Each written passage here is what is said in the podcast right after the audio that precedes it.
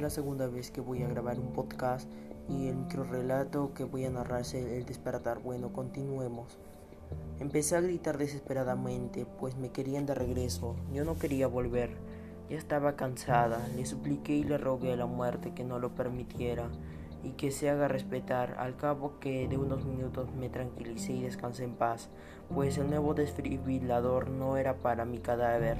Diez años después desperté nuevamente en ese laboratorio. Un loco creía ser el suceso de Víctor Frankenstein. Bueno, este sería todo mi micro relato. Gracias.